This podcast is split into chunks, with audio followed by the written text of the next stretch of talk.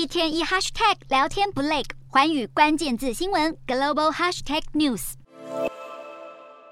对于美国联准会恐怕继续激进升息的市场忧虑挥之不去，并且惠普和 Cgate 下修财测，成为科技股卖压导火线，让主要美股指数创下七年来最差劲的八月份表现。标普八月跌幅百分之四点二，道琼月跌达到百分之四点一，纳指则累跌百分之四点六。美国股市连续四天以下跌作收。四大指数全面收黑，道琼指数下跌两百八十点四四点，收三万一千五百一十点四三点；纳斯达克下挫六十六点九三点，收一万一千八百一十六点二零点；标普五百下跌三十一点一六点，收三千九百五十五点零零点；费半指数下挫三十一点二四点，收两千六百七十七点三九点。欧洲股市方面，欧盟公布数据显示，欧元区八月通膨率达到百分之九点一，再创历史新高。市场加剧担忧，欧洲央行将进一步升息，可能预示经济衰退即将来临。欧洲三大股市也全数收黑，英国股市下挫七十七点四八点，收七千两百八十四点一五点；德国股市下跌一百二十六点一八点，收一万两千八百三十四点九六点；